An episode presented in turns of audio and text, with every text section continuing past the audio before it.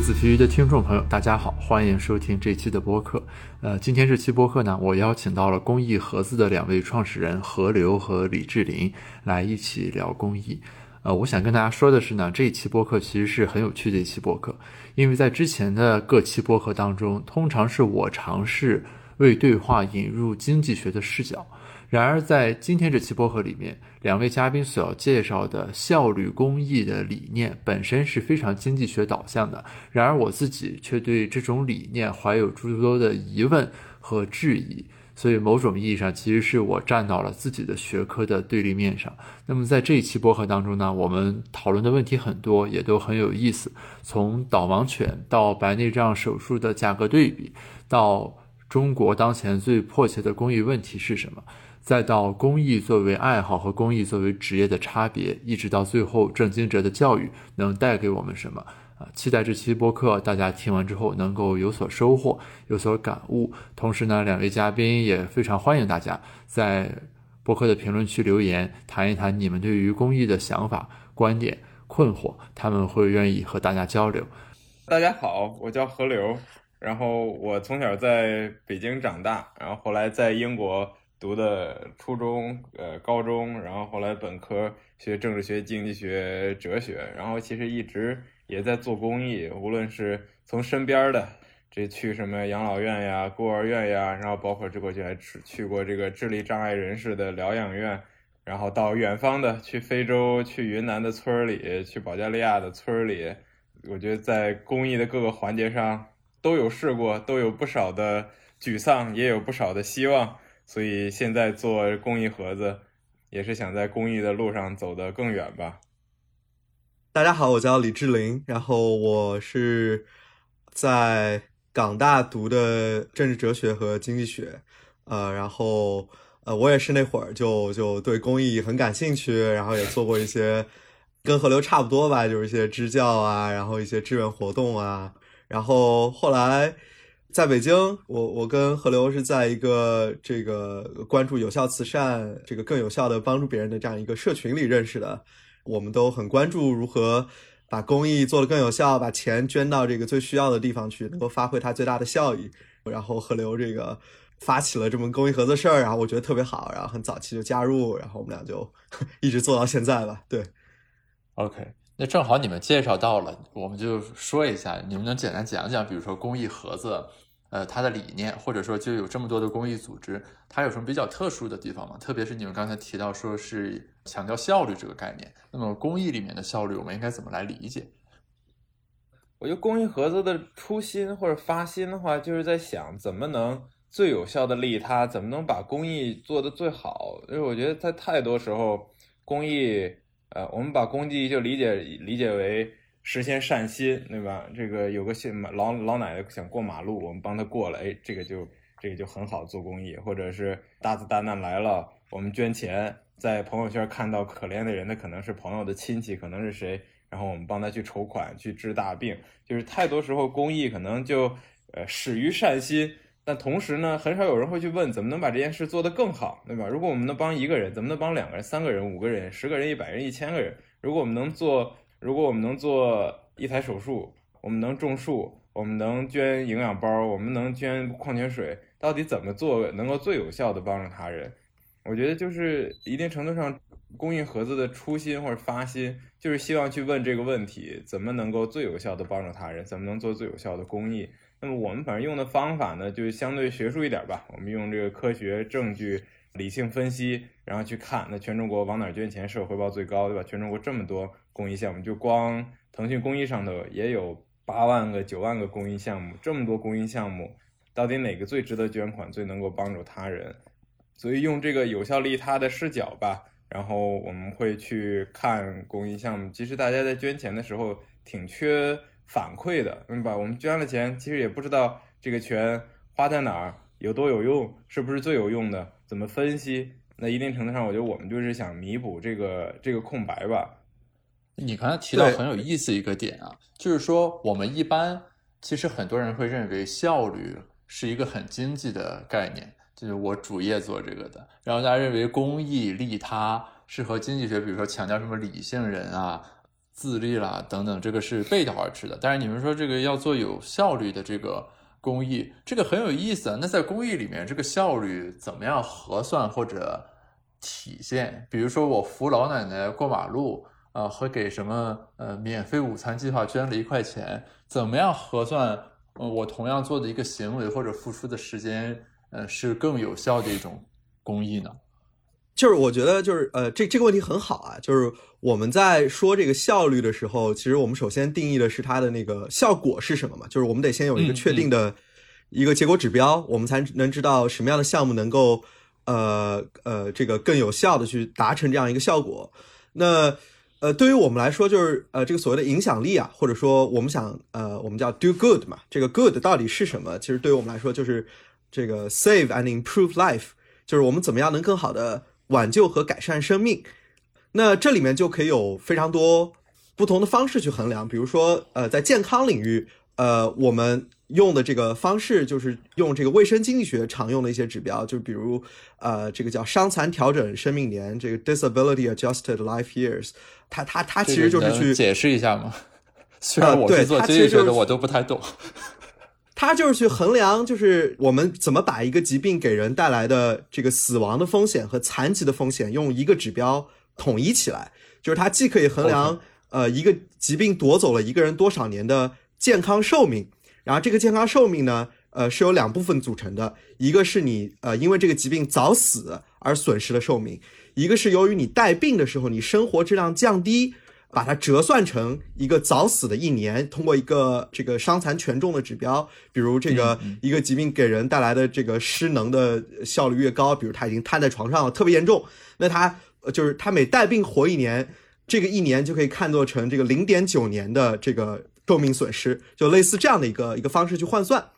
那这样所有的疾病呢，它其实给人带来的这个损失就是早死的，然后残疾、生活质量降低的，都能用一个指标统一起来。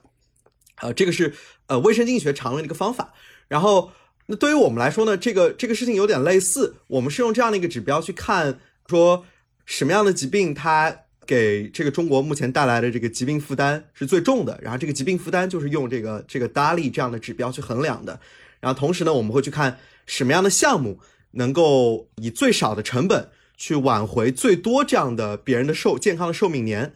这个是我们至少在健康这个领域我们很广泛的采用的一种方法。然后如果给一个更直观的例子，比如去解释这个这个效率呃这个问题呢，比如说我跟河流我们经常跟别人说的，比如说在中国。如果你想帮助盲人，这个或者是你你想治愈失明或者帮助盲人视盲人士为一个核心的你你这个诉求，你可以选择用二十万去培养一条呃这个导盲犬呃，那个其实腾讯公益上有很多类似的项目啊，就是我们看导盲犬它特别可爱，呃一般也都是一些金毛啊或者是拉布拉多，然后我们觉得呃导盲犬能帮助这个盲人去这个失明人士克服他生活里的很多障碍，我们很愿意去捐钱。但同时呢，我们也可以考虑，呃，你可以给这个白内障手术去捐钱。那在中国呢，一台白内障手术的价格可能就是两千到三千元，去掉医保医保之后，其实一个人付的可能也就一千到两千元。而白内障手术它是能够在十分钟之内就能帮助一个可能完全看不见的失明人士，呃，去替换掉他那个浑浊的一个这个呃晶体，然后能够瞬间帮助他恢复成一个呃正常视力的这么一个状态。那如果我们考虑这里有一个一千到两千元的价格和一个二十万元的价格，你同样是帮助失明，那你可能捐给白内障手术和捐给导盲犬，那它能达成的那个 prevent blindness 的那个效率就就完全不一样了。可能白内障手术两千块钱，导盲犬二十万，那这中间就是这个呃上百倍的这个效率的差别啊。那对于我们来说，就是我们觉得，如果你是想帮助视盲人士，那可能捐白内障是一个最好的这样的一种 intervention。这是我们的一个思考逻辑吧？对，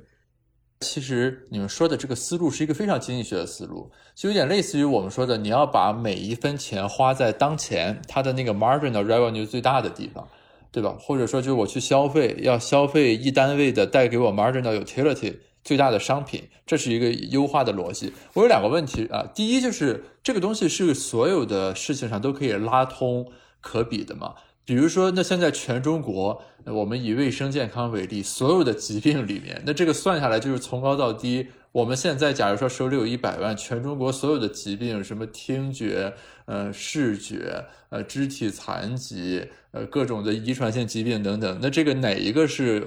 按这种方法核算的这个 margin 最高的呢？这是第一个问题。第二个问题，我想到的就是说，跟我们现实生活中的你这个行为不一样。就是比如说，我们说消费，我每一百块钱花在什么上面，这是我自己的一个事情。但是如果当我们对公益秉持这样一种原则的话，呃，或者用这个思路来配置资源，那不就意味着有一部分所谓不是那么合算的公益，或者说有一些它本身对资源的汲取和要求程度很高的这样一些人群，就会一直在那个单子的底部，不会被我们的慈善所覆盖了。这不会引发这个问题。我要我要不要先说第二个，然后把我把第一个留给智林？可以，行，嗯，我觉得就是这是一个这是一个我们经常会听到的顾虑，就是如果你一开始优化呃公益慈善的资源的分配。然后按照有效公益的逻辑，按这个有效干预的逻辑，对吧？有些有些干预排在前面，有些疾病的疾病负担排在前面，所以你先做这些，然后有那那肯定就有先后顺序了。那这些被忽略的人怎么办？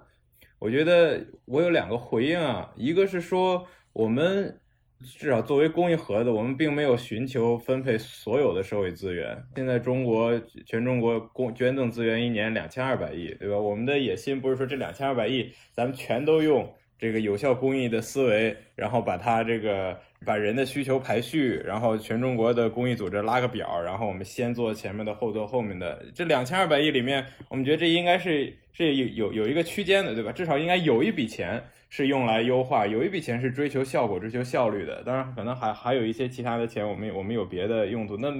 这两千二百亿里面，至少应是不是应该有百分之一，对吧？有有两个亿。呃，是不是应该这么干？是不是应该至少有百分之二？是不是应该至少有百分之五？我们现在并没有在追求说全盘都要追求效率，但至少应该有一定的资源，我们是追求这个效益最大。嗯，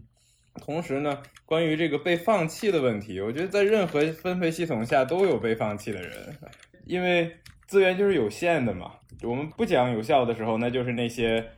我们可以几乎触手可得就可以去帮助的人。被被被我们放弃，对吧？就像这个白内障是比较典型的例子，两千块钱、三千块钱一台手术，医保之后一一两千一台手术，但是他们还是不会被帮助到，因为他们付不起这个付不起手术费用。那其实白内障问题，白内障是我们国家第一大的致盲因素，农村里面老人非常常见。那这些人，因为我们不讲优化，因为我们不讲效率，所以他们这样可以被轻易帮助到的地方，公益都不会帮到他们，公益做。做各种各样的花很多钱的事情啊，动不动如果我们看公司去捐赠，动不动就是两千万、三千万，有的时候五千万、一个亿都会去捐，但是他们最后实现什么影响，真的不知道。可能有的时候我们可以给他们，给这种大的捐赠一顶这个呃善人爱心的帽子，对吧？但是难道公益慈善的捐赠不应该始于善心的是重于影响吗？所以我觉得任何任何分配系统都。都会有人无法参与进去，那，那我觉得我们我们这样的分配系统至少能开始思考这件事情，对吧？在很多其他的，比如在今天的世界，可能我们都不会去问什么人被忽略，什么人需要帮助，怎么能最好的帮助他们。至少当我们开始问优化这个问题的时候，我觉得会有更多的人就被吸纳到这个话语里面，然后我们去考虑怎么样能把这件事情做得更好吧。嗯，OK，对，呃，然后我就补充回答一下第一个问题啊，就是。至少就是我，我觉得刚刚贺流说的，我我觉得我们核心的感受就是，其实面对现在一个就公益资源其实是极其稀缺，而中国亟待解决的可解决的社会问题又是如此之多，需要的呃这个能量又是如此之大的这样的一个情况下，我们如果不重视，不把经济学思维带入呃公益慈善里面，那其实某种程度上就是这个机会成本是很高的，而这个机会成本是由那些。本可以被治愈的、轻松治愈的一些贫困人群，或者是健康有待提高的人群而承担的。就如果我们所有人都是不去理性的思考这笔钱怎么用最好的情况下，对，然后呢，我们用这样的思路去，其实对中国所有的已经有这个 RCT 证据和卫生经济学评价的卫生健康领域的干预措施做了一个系统分析。然后我们其实有一个表，大概我们拉出来，中国有。呃，三十九个这样的一个呃干预措施是很好的，然后有的有公益项目在做，有的没有公益项目在做。然后我也可以补充一下，这个好或者坏，在微生物学的评价里面，就是如果你挽救一个人的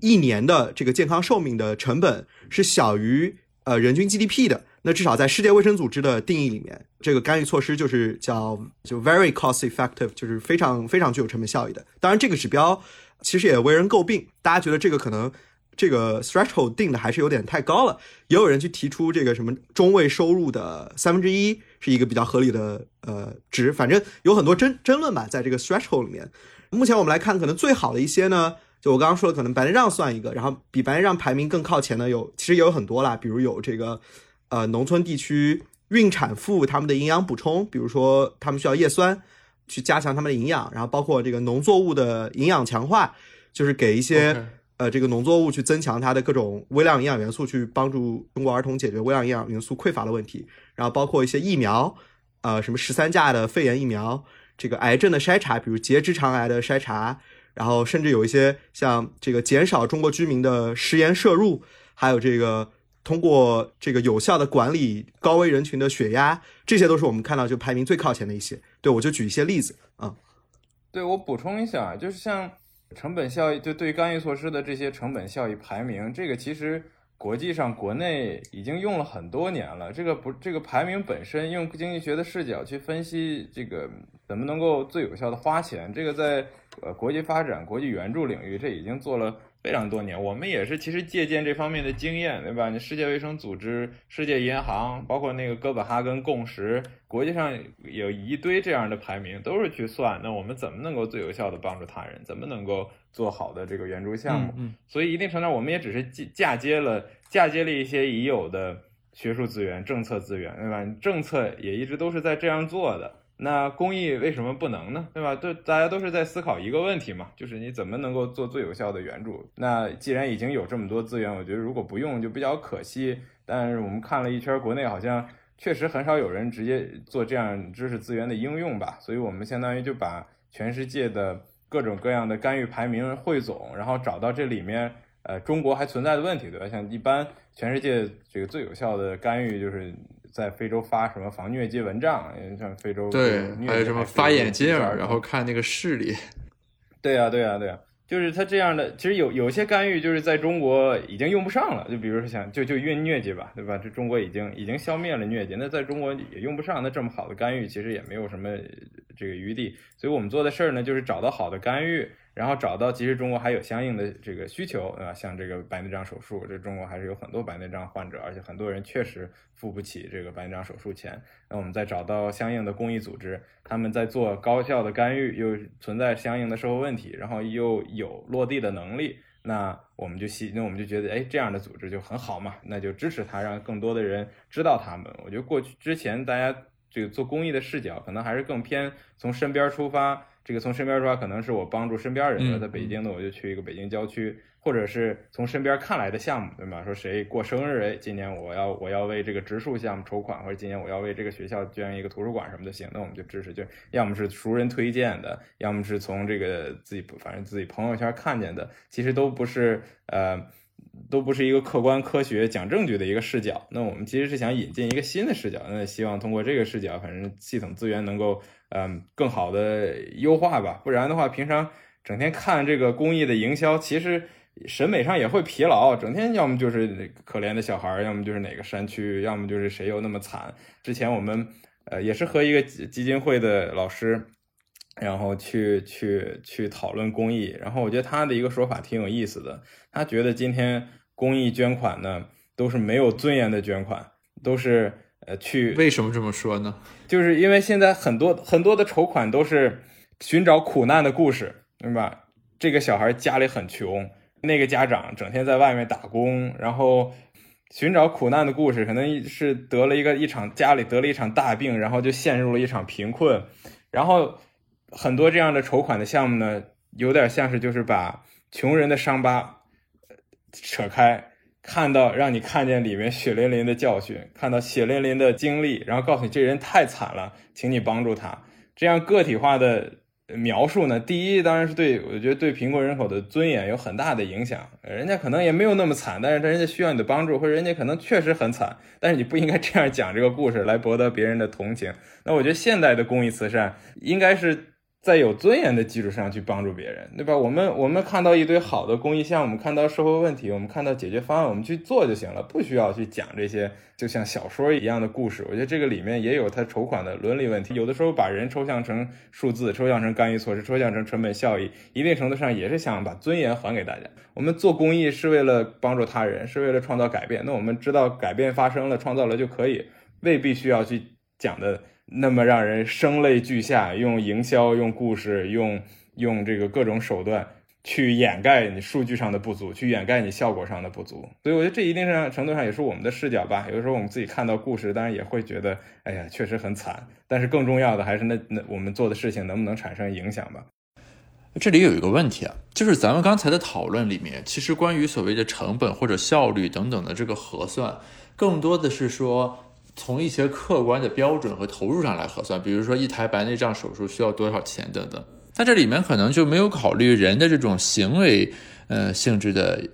要素。呃，这个是什么意思呢？我举个例子啊，就比如说在行为经济学里面，大家就会有一种观念，就有很多时候你其实不需要投入，你只需要对一个东西换一个表述，那么本身就可以起到一种效果。有本书叫助推，纳指就专门。讲这个东西，你举个例子，比如说你说在农村地区要宣传大家减少食盐的这个摄入量，对吧？这个可能和白内障手术就不一样，它不需要你去花钱什么去投放低钠盐，你可能以某一个方式给老人们讲讲，比如说这个少吃盐，财运好。就诸如此类的，与之相对的是，刚才你提到的，我们以何种方式来表达受助者的情况？那么对受助人的这种悲惨境遇的渲染本身是不是必要的？这可能也是为了对捐款人进行唤起所必须的一个手段。我举个例子啊，我在朋友圈看到一个轻松筹，是朋友转的，说这是他的室友的母亲生病了需要捐款，这个可能对我有唤起。但是比如说你如果给我一个像股市一样的那个。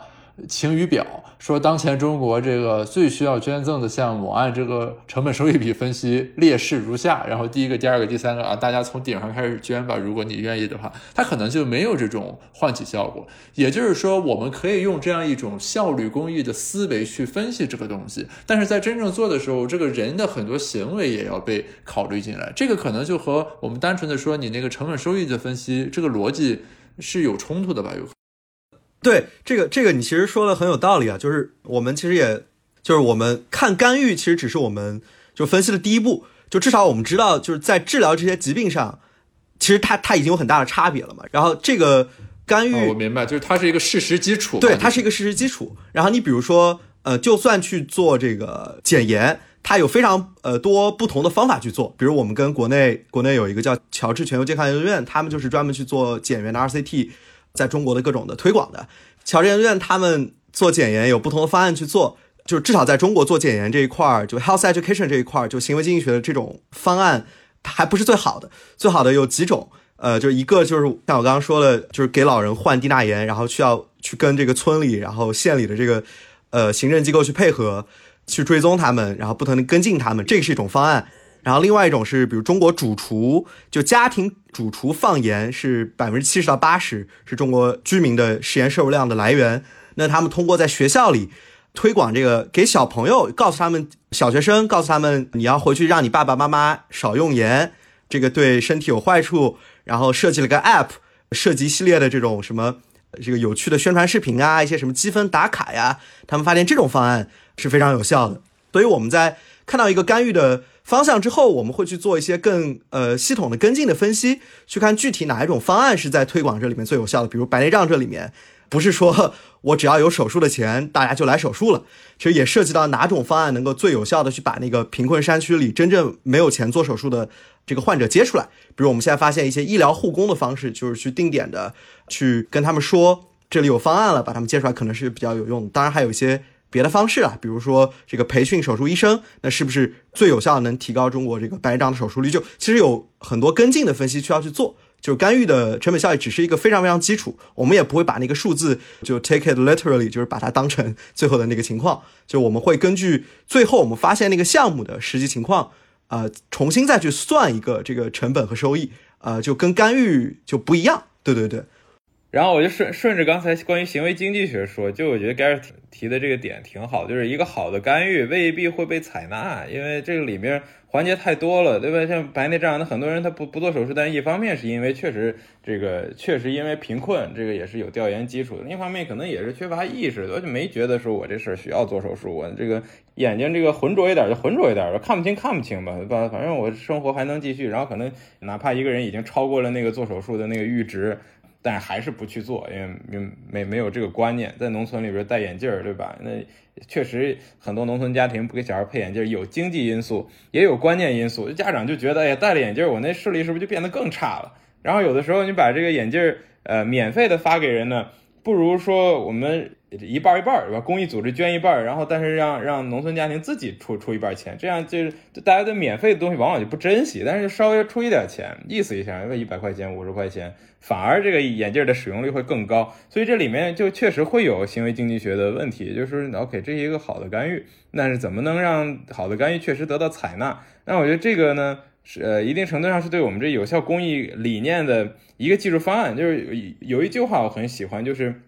对于什么东西有效持不同意见，不是在反对有效公益本身，对吧？就是反对有效公益本身，是我们我们就不应该讲效果，我们就我们就不这个我们讲效效果本身讲效率本身，这就是错的。这个资源就不应该被最优分配，我们公益就应该从身边开始，对吧？这确实是有一种观点是这样的，要么就是我们这公益应该就是完全平均分配，对吧？所有所有需要公益资源的人，所有公益项目，我们就应该这个平平均的分配公益资金，就是反对有效公益的理念。基本上都是在不应该有效。如果是如果是去讲呢，怎么能提升手术的呃实施率啊？然后怎么能找到更好的干预啊？然后是不是那个领域比这个领域好？是不是教育比环境好？是不是白内障手术比这个白导盲犬好？就我觉得进入这个范畴，其实都已经进入了有效公益的理念。那在这个里面，当然有很多很多的技术细节值得推敲。那我们当然也是希望能够采纳更多的学科。那现在当然我们用的比较多的有什么发展经济学，然后教育经济学。卫生经济学，然后像你刚才说的这个行为经济学的视角，其实也很关键，因为这是往往是实施的那个最后一环。那经济学其实也不是唯一的需要这个借鉴采纳的学科了。其实我觉得各个学科理论上讲都应该有一个有效公益的视角或有效利他的视角。怎么能用这个学科得到的知识，然后去做最大的善，去去帮助他人？这里面也不总是去讲证据，有很多最厉害的事情可能是不讲证据的。前一阵子我也刚写了一个文章，就关于冷战中。有一个国际会议叫这个帕格沃什会议，然后这是冷战中美苏之间讨论核武器的一个非常关键的会议。那反正，在冷战中，美苏之间高层相互也不联系，也没有沟通机制，那你怎么避免核战争？其实就靠这样一个机制。那么每年都会把这个美国、苏联呢，还有全世界其他地方最厉害的核专家、科学家放在一起，然后开会，就讨论我们怎么避免核战争。然后你说这样一个机制，当然，那最后他也签了好多协议。冷战中的。好几个什么这个反弹道导弹协议什么，其实都都是因为这个会议而签署的。但它这个并不是一个所谓循证的事情，对吧？不是说它好像我们要推动什么白内障、推动先心病手术、推动什么疟疾，它开会，然后大家聊了，然后哎就避免了这个避免核战争没那么简单了。但是这肯定发挥了很大的作用。那其实很多最厉害的、最有效的公益，可能反而不是循证的，还反而不是讲证据的。所以我觉得狭义上理解有效公益，当然就是科学有效讲证据，这个也是我们说的比较多的。但是如果真的去想那更宏观的事情，避免核战争，避免下一个流感大流行，避免这个比如说呃人工智能的风险，那可能这些事情反而往往更重要。但他们其实是不讲证据的。这个这方面，我觉得我们也是开放的。哦，我插一句题外话，就是你们刚才这个其实启发我想到一个东西，就是。这种理念其实并不是仅在公益的场景下，即便比如说我这个人，呃，本身没有处于很贫困和危急的情况，其实在对他进行一些卫生健康教育的时候，这个理念其实是很重要的。因为我刚才是偶然间回想起我自己的个人一个经历，就是我感觉在人的身体健康等各个方面进行的投资，就是我站在今天来看啊，好像口腔卫生就是一个非常值得。在早期进行投资的事情，因为如果比如说你对于牙齿和口腔护理没有概念的话，之后就是不管是什么补牙、拔牙、种牙、根管各种乱七八糟的东西，就是这个钱就会非常非常多。但是比如说你如果早期啊，就是你通过正畸或者什么做一些投入啊，把你的咬合功能改善之类的，那么很多后来这种口腔的问题就不会发生了。我只是举这么一个简单的例子，因为我自己是属于很晚的时候才去看牙，然后做牙齿的正畸之类的。就是说，等于是我们每一个人对自己的，我们狭义上来说，只说这个身体健康的问题吧。就是你这个人力资本的这种投入和改善，其实就抛开公益的场景，每个人自己也是有一种怎么有效健康维护的那种概念吧。就是让自己在呵护自己的过程里面，是有一种更有呃效率、逻辑和章法的一种做法。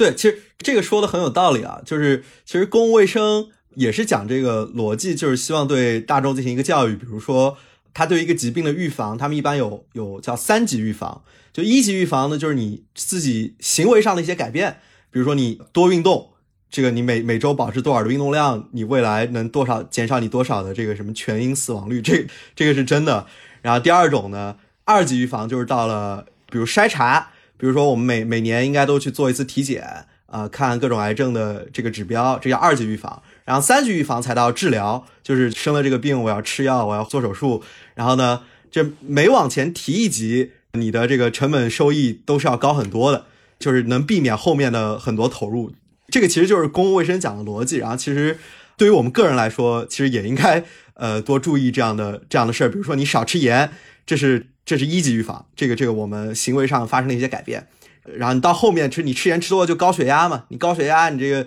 你要降低血压，到了二级，到了三级血压一高，你发生各种各样的心脑血管疾病都三级，所以其实也都是一系列的，对，然后政府包括你比如医保，呃，什么药入医保，其实也是很讲这个成本效益思维，就怎么能给社会节省下最多的成本啊，然后带来一些这个更好的收益，就这个逻辑确实也是在各种领域都存在啊。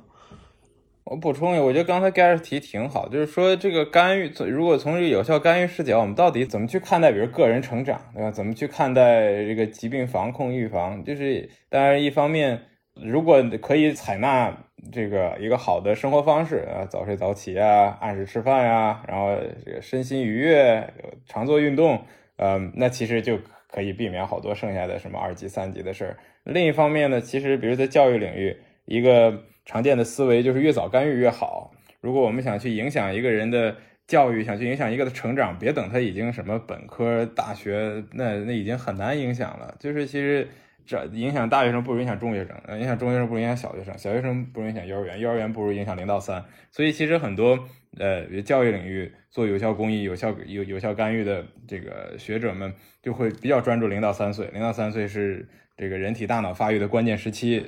然后，但同时呢，在农村其实又很缺乏就这方面的养育知识，说不能打骂小孩啊，然后要营养均衡啊，然后要和小孩有这个有规律的互动，要讲故事，然后要要要要要家长和小孩多多去玩儿。就在农村，就在我们看来可能是呃很常见的事儿，就但我们当然会和自己小孩去玩儿，当当当然不会打骂小孩，但是其实，在很多地方这个还不是常识。而零到三岁其实又是一个一个人。这一生发育最关键的时期，我记得之前和民民族大学白玉老师他们之前好像有一个对于中国，呃，中国新生儿基因的分析，然后发现其实农村和小孩的农村和城市小孩在在基因上来讲，智力水平根本没有区别，但是在三岁以后智力水平会有显著的区别。那这个很很大程度他们就把这个归因为农村零到三岁儿童养育行为的缺失，营养不均衡，有大码小孩的现象，就养养育行为不够规范。跟小孩的刺激互动不够，导致这个神经元的突触连接都，呃数数量要要比要比城里的小孩要少很多。那在那在做教育上，其实如果你想改改变一人一个人一生，说我们要让他有一个对未来有一个好的准备，实现未来的潜力，那其实越早干预越好。当然也要采用好的呃正确的干预了。但是像什么良好的养育行为，对吧？这个其实也不需要花多少钱，就有人去教家长，你应该这样做，这样做，这样做。其实就可以了，也不需要，也没有什么那么大的成本投入，就是就雇个人嘛，然后也一个雇一个人就可能能教好几个村儿，呃，我觉得这也是刚才 Guess 说到，我们怎么能够有效的实施就这么多干预，对吧？这个如果从我们自己的视角来看，怎么能够预防，怎么能够提前去做一些工作，然后避免未来的一大堆成本。我有个具体的问题请教，就是你从公益盒子，比如说你们的这个业务形态或者你们做的事情来说，你们是怎么样去推广和践行你们提倡的这种理念呢？比如说是有这个喜欢做慈善的人会来咨询啊，说我今年有三百万的善款，我捐到哪里去比较好？还是说你们以一个怎么样的方式来宣传这些理念？因为我的一个切身感受是啊，大部分人并不是说他在知悉有效公益理念的情况下。与之背道而驰。比如说，我知道钱捐到这上面最有效，但是我不听啊，我就非得那什么。而是说，大家在推进公益，特别是自身参与到这个过程里面，他还是遵循着那种差序格局的逻辑，从跟我最相关的事情开始。比如说，我关注的，对吧？这个我喜欢打篮球，我给山区的孩子捐篮球场。我的亲人或者我的朋友，他们遇到什么事情，我帮他们转发他们的那个轻松筹。就是说，这个并不是基于说大家理性选择，我明明知道有更好的公益理念，我非不听，我一定要这样。而是说，就是很少有人会以公益作为自己的主业，或者说日常最关心的东西。那么他的这个行为的逻辑，自然就是说我够着什么算什么，看到什么算什么。那从你们的角度来说，你们所谓的这个有效公益，针对不同的群体，比如说对于大的那种金主捐赠方，对于日常会参与公。公益，但可能呃没有那么多钱，等等这些不同的群体，你们会有什么差异化的这种策略，来让你们这个理念有一个更好的触达吗？嗯，啊，我们你要说业务的话，就四块儿吧，呃，研究、咨询、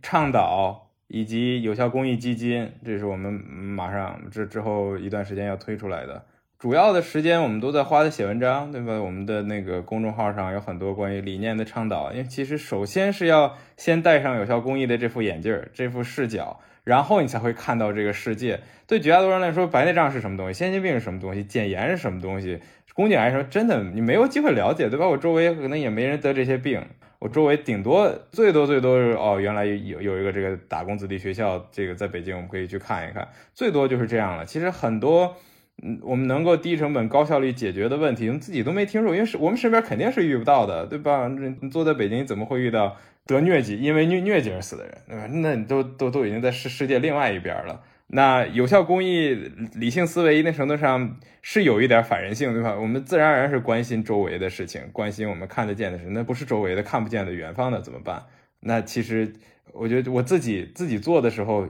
也会有这样的感受，就是有的时候你对那个事情最开始是无感的，那我从来没听说过什么结直肠癌，什么包括呃，也就就像肺结核，肺结核可能从小还多少听一听，但真的没见过谁得肺结核或者艾滋病，嗯，那无感你怎么办？当然很多人会选择无感，我就不做无感，那我那那我就做做有感的。但是如果真的想把利他做好，把公益做好。其实很多时候无感的事儿，那我们要一方面无感也得做，另一方面尝试对无感的东西开始产生感觉。前两天还在和志林聊，我们就觉得，哎呀，整天我们在说数字，我们现在对数字到底是什么态度？然后后来就想着，其实慢慢的对数字会产生感觉的。慢慢你看着那个排名，看着哪些哪些干预比其他的干预要好一百倍、一千倍，真的会有一种自发的热情，觉得，哎呀，这个东西太好了，为什么没人做呢？这个原来中国还原来我们还有这么大的问题，怎么没人关注？我就慢慢，当我们开始使用理性视角的时候，人的情感也是会发生一种重构，然后开始开始确实会关心那些数字。但是如果这些数字错了，那我们又很沮丧。但假设这些是对的，对吧？毕竟你都发了这么好的 paper，发了这么好的这个学术期刊，我们假设这个这数字是对的，我就慢慢是会产生感觉的。当然，你刚才说很多人可能应该很少有人会知道有效公益还不这么做，其实很多人都是这样的。我们之前去和一些企业去沟通。企业捐钱，我觉得比较普遍的需求就是捐完钱，然后发 PR 稿，捐完钱能向网民、能向他们的这个消费者去体现我是一个负责任的企业，然后我的产品还有一定的公益性。那么这有个例子，我也经常会讲，就是我和志林之前我们去一个国内很大的一个医美的上市公司办公室，那个办公室我们直看西山，对吧？那个非常非常漂亮，在大望路那边。我们讲了有效整个有效公益的理念、干预措施的排名、系统分析，然后中国各种议题的这个排布，讲完了，然后人家对面两个人频频点头，然后觉得特别好，然后就问了我们一个问题啊，那你们怎么帮我们体现一下玻尿酸的社会价值？这个就人家已经听了，人家已经听到了。整个有效公益的理念，知道了那哪些社会问题需要援助，但是人家只想做玻尿酸，对吧？因为这是我们企业做的事情，这是我感兴趣的话题，这是离我近的东西，那我们也只，人家也只需要我们体现一下玻尿酸的社会价值就行了，这跟科学有效讲证据没有什么关系，或者哪怕人家想用科学有效讲证据，也是想把科学有效讲证据作为一个 PR 的方式，作为一个广告的方式，但是来做原本原本自己发心的事情。我觉得这样就这这样的例子比较极端，但是其实很常见，在企业捐钱的时候要跟自己的产品靠得近一点。但哪怕是个人捐钱，往往也是带着很强的预判，对吧？我要做教育，我要做环境，我要做白血病，因为我是个白血病家长。我要做乡村小孩，因为我是从农村长大的。我要做某个这个濒危动物的保护，对吧？因为可能可能这个我在哪儿读到了一个什么书啊，读读到了一个案例，对，然后被某个动物的故事打动了。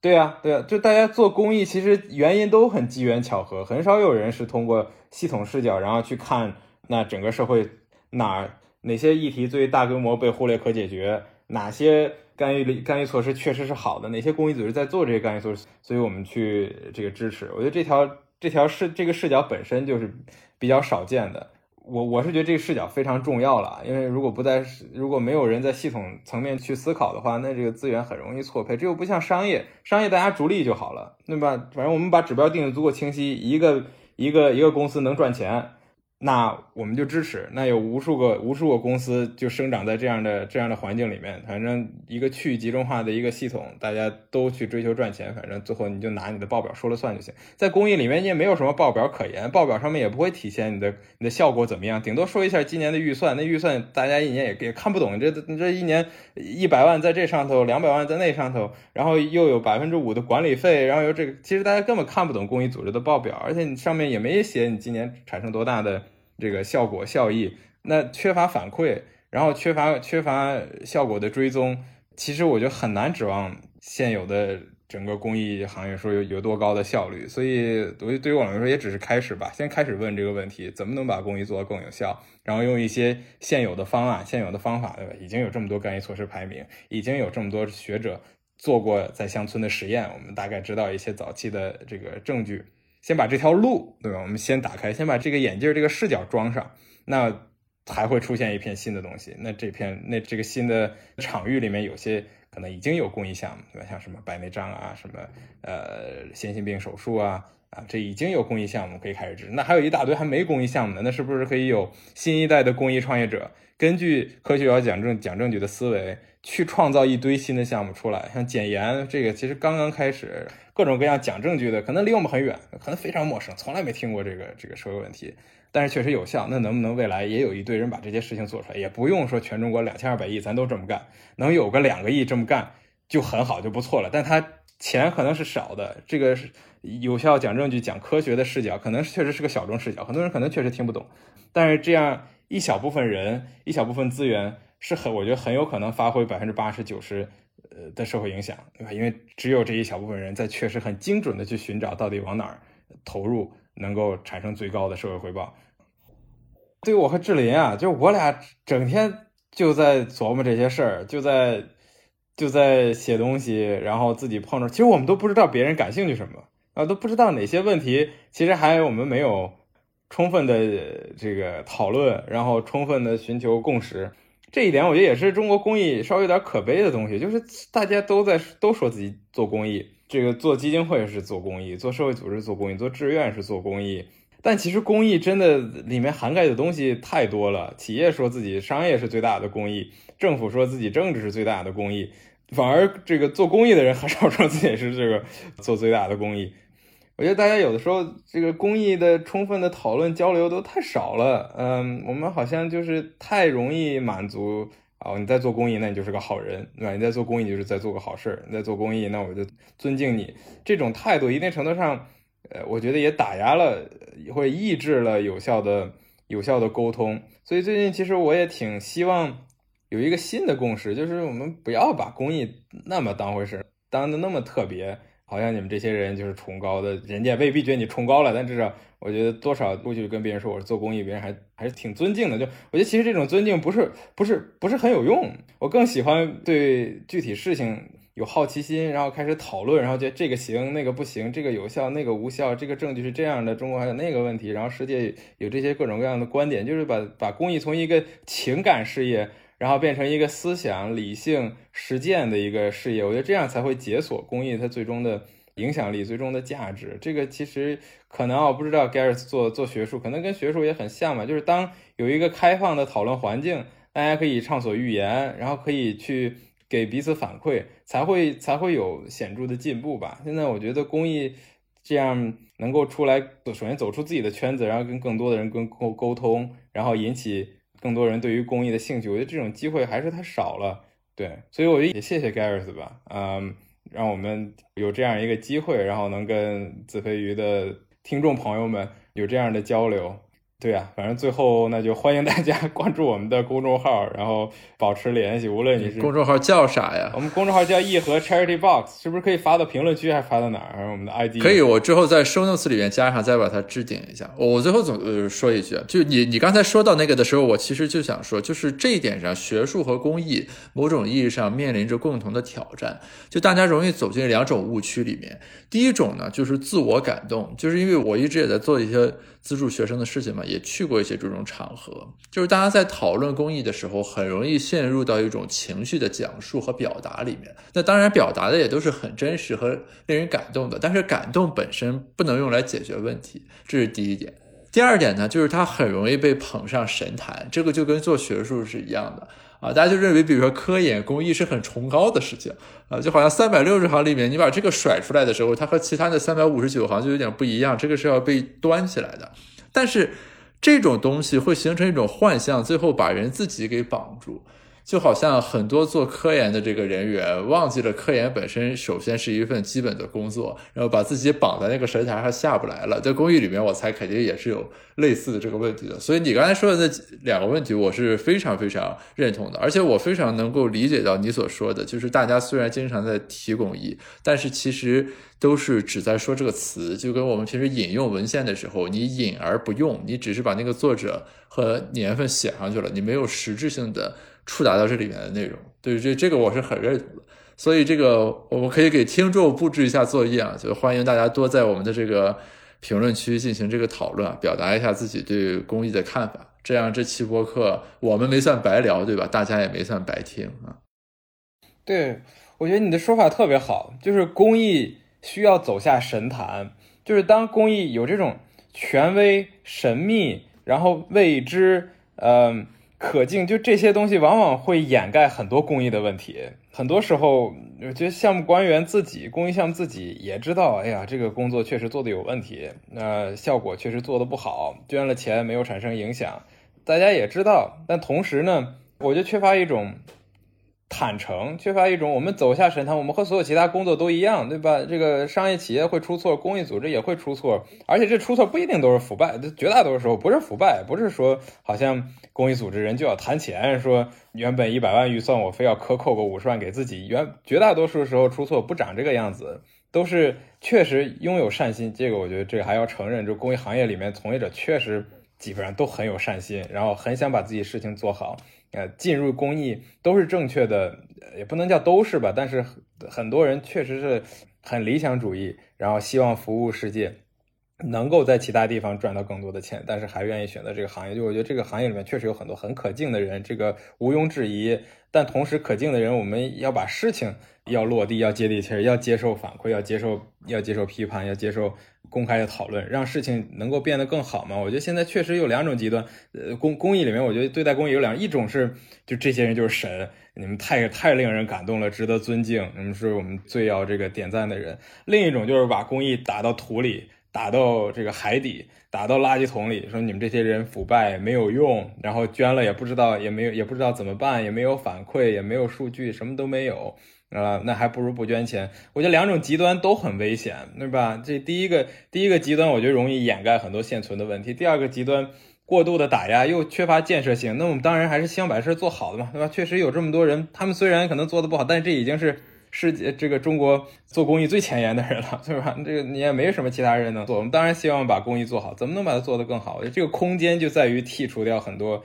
情感上的对于公益的误解、勒索。不明确，然后就去看到那事实本身啊，怎么科学，怎么有效，怎么讲证据，哪一环出问题，世世界有哪些问题，有哪些好的解决方式，把公益从神坛一个情感的神坛，然后回归到一个理性的场所，然后这里面有开放的讨论，因为运用各种各样学科的知识，然后最后把这件事情做好。我觉得这是我脑海里非常希望中国公益长的样子。当然，这不是说我们就在那儿，应该还是离这个状态还非常远。但至少要有一小一小群人，对吧？一小个群体，一小个社区，大家开始有这种科学有效讲证据的思维，然后尝试把公益的效果提升吧，实现我们所谓公益的初心。嗯，其实我补充一下，我觉得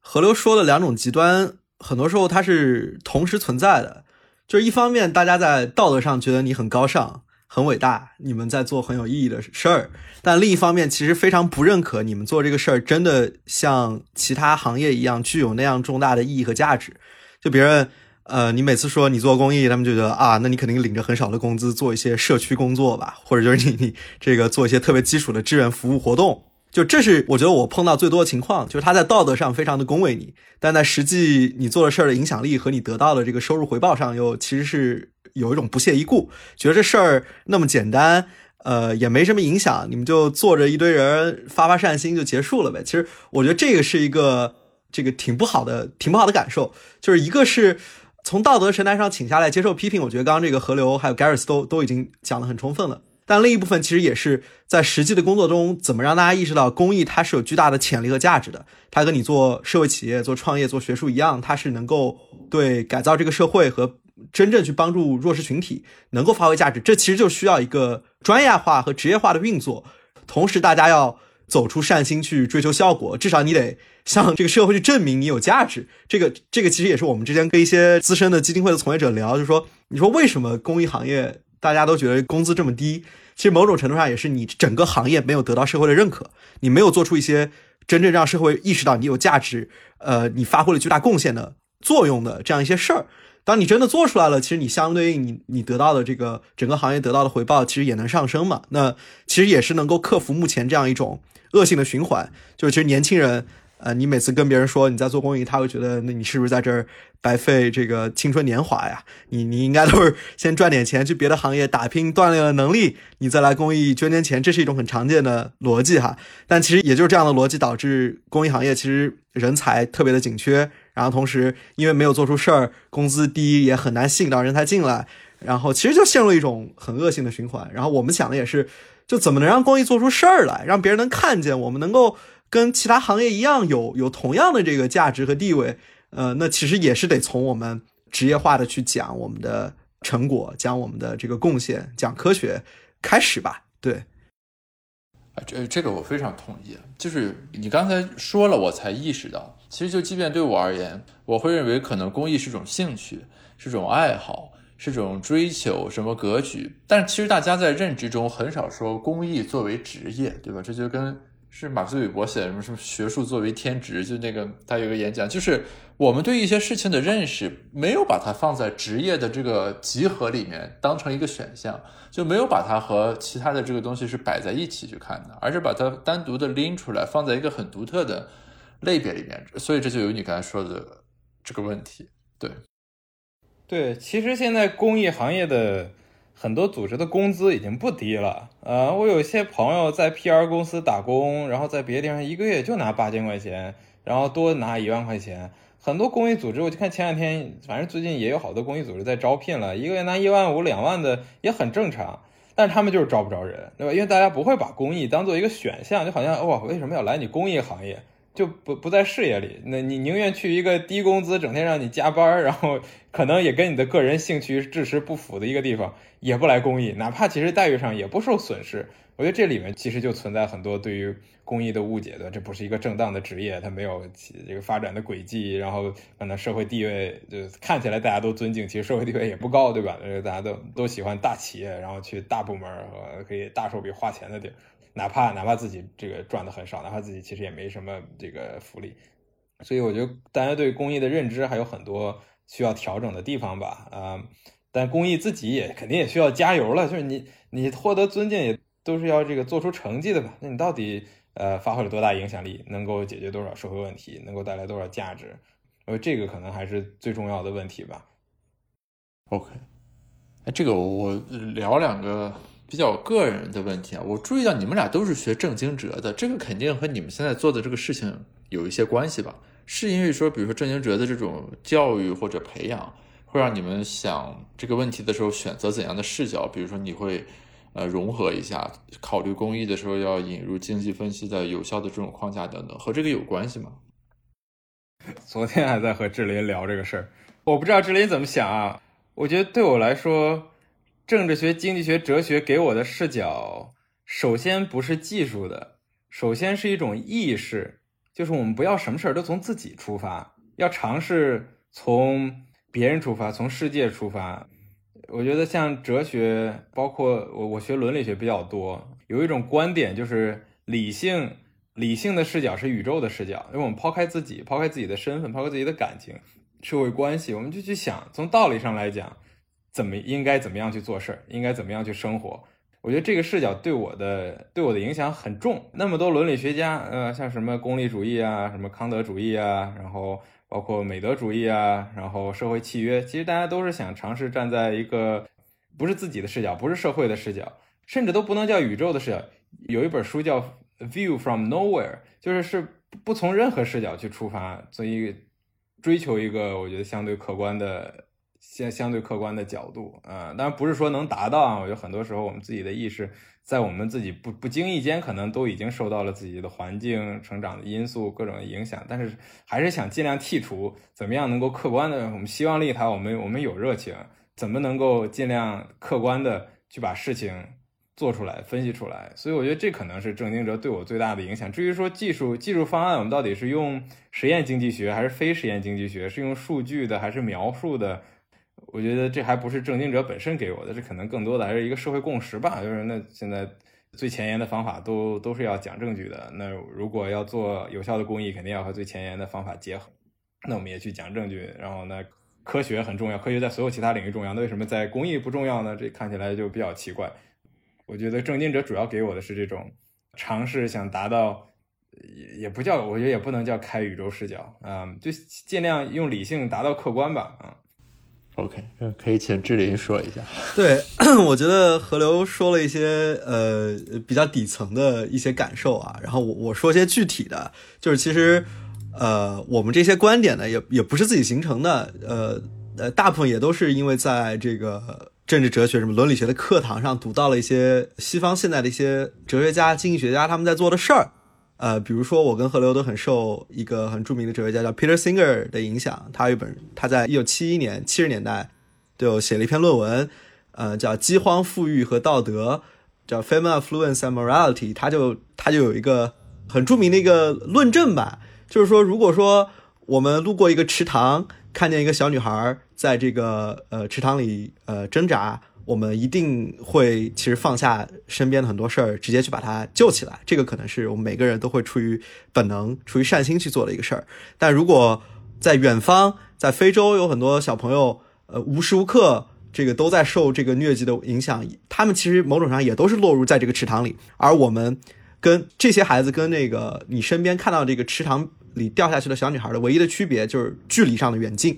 就是你看不见她在很远的远方，那你应不应该救呢？其实理论上你也应该救。那其实某种程度上就是我们对远方的人就负起了一种道德责任，而我们去履行这种责任最重要的方法，其实就是能够去捐给一些真正能够有效帮助他们的这样的一些呃慈善组织，然后同时也有一些。呃，别的哲学家，比如在牛津有这么一批哲学家，他们也在思考类似的事儿。比如他就有一个老师叫叫 Toby Ord，他就写了一篇文章，就是说这个成本效益在全球卫生健康里面，它不仅仅是一个事实，它也是一个具有道德意义的重大的事项。其实就是去说了我刚刚说的那些，就是就无论如何你在做捐赠和呃呃援助资源分配的时候，你都在做一种选择。你可以选择让一部分人获救，但同时也可能选择让另一部分人因为丧失这个机会而丧命，或者说变得更不好。那我们在考虑做这个决策的时候，它就不仅仅是一个经济学意义上的分析了，其实也是具有道德意义的事情。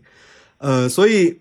其实具体点来说，就是我们就挺受这些这些人的这个主张的影响的，就是发现其实经济学和哲学在一些场域里是有很大的结合之处的。就是当我们开始思考哲学问题，特别是特别是一些很很具体的这种应用层面的伦理学问题的时候，其实它跟经济学是有很紧密的结合的。带着这样的思维去看一些事儿，就会有一些不一样的启发吧。对我就举些例子，就其实还是受挺多思想家影响的。嗯，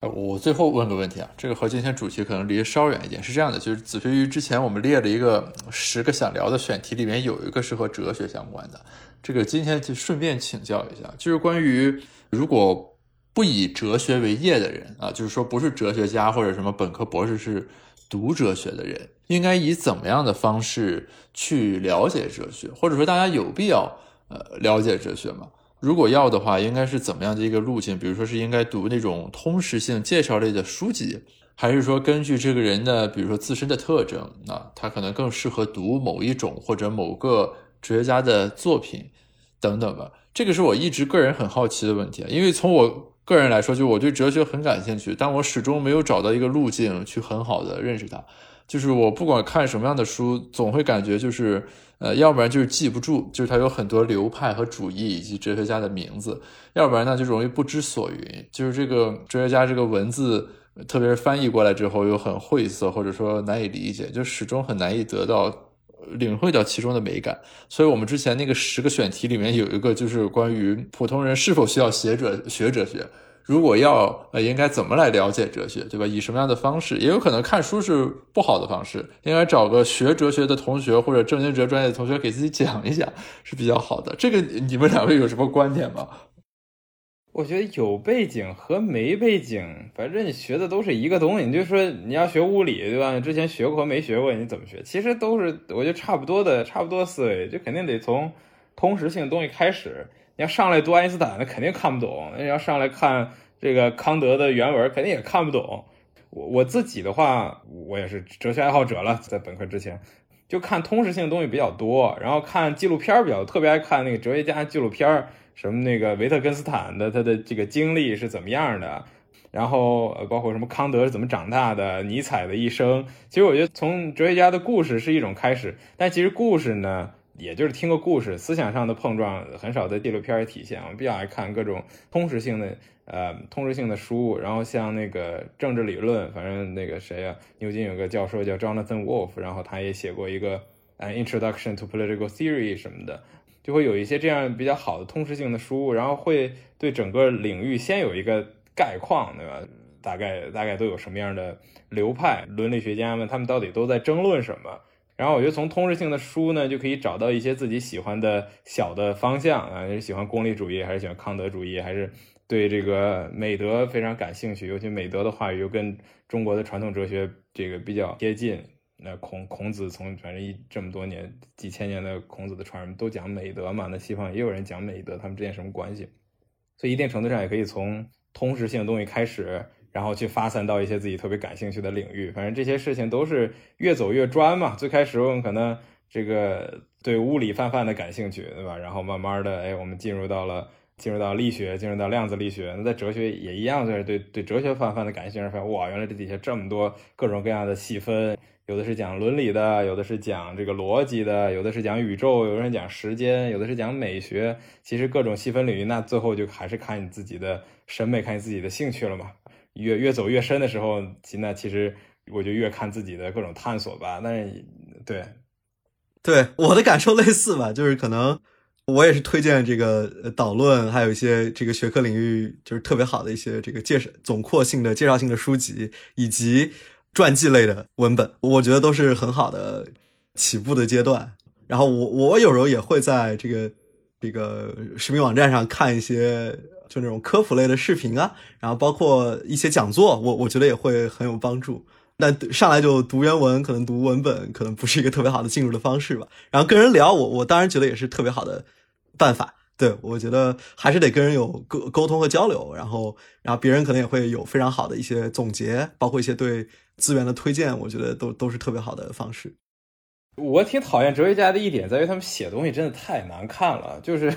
哦，那原来不是我们阅读能力，肯定不是，肯定不是阅读能力，真的就是有的时候不说人话，原本一句话能说完的，非要十句话；原本五五个字能说完，非要十个字。就我觉得在哲学写作，尤其在过去两百年，我觉得分析哲学兴起之前吧，确实不说人话，而且以以此为骄傲，就这就是一个我觉得那一个年代哲学写作的一个风格。今天呢，我觉得很多哲学论文已经要好读很多了，有一个迭代，因为其实哲学它也不是文学，说大家要读的爽，对吧？这个要考考虑读者感受，我们完全不考虑读者感受。当然，就一方面是不考虑，一方面呢，确实这个也不是哲学家的特长。康德之前也说过，就是他很羡慕那个 David Hume 写文章能写的那么这个酣畅淋漓，能写的这么通顺，他觉得他就做不到。然后，呃，但其实如果真去看 David Hume，就 David Hume 写的很多东西也很晦涩，就是我觉得这个很正常，都读原著就是这样的。所以如果上来就读的话，那就会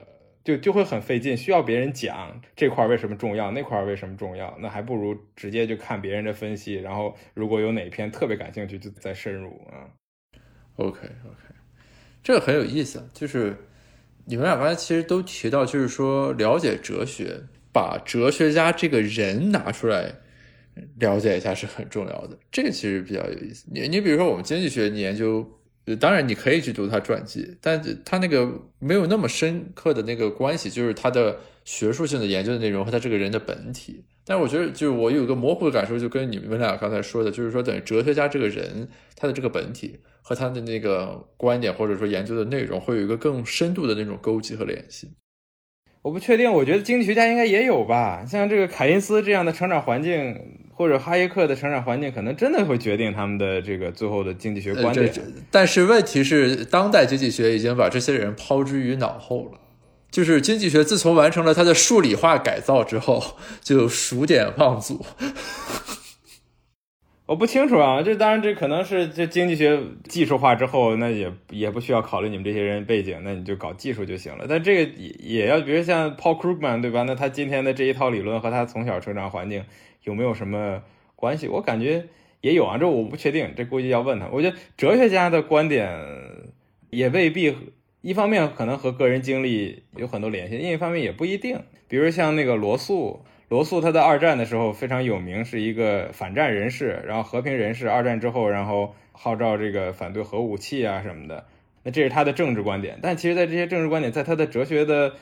研究里面很难体现。他他研究逻辑学，然后研究哲学史，其实跟什么和平什么的关系都不大。然后呃，包括维特根斯坦，维特根斯坦也是研究逻辑学，研究语言学。然后过去当过什么工程师，当过还还当过飞机这个飞机驾驶员啊，然后后来这个也也当过什么小学老师，然后最后研究逻辑学。其实我觉得乍一看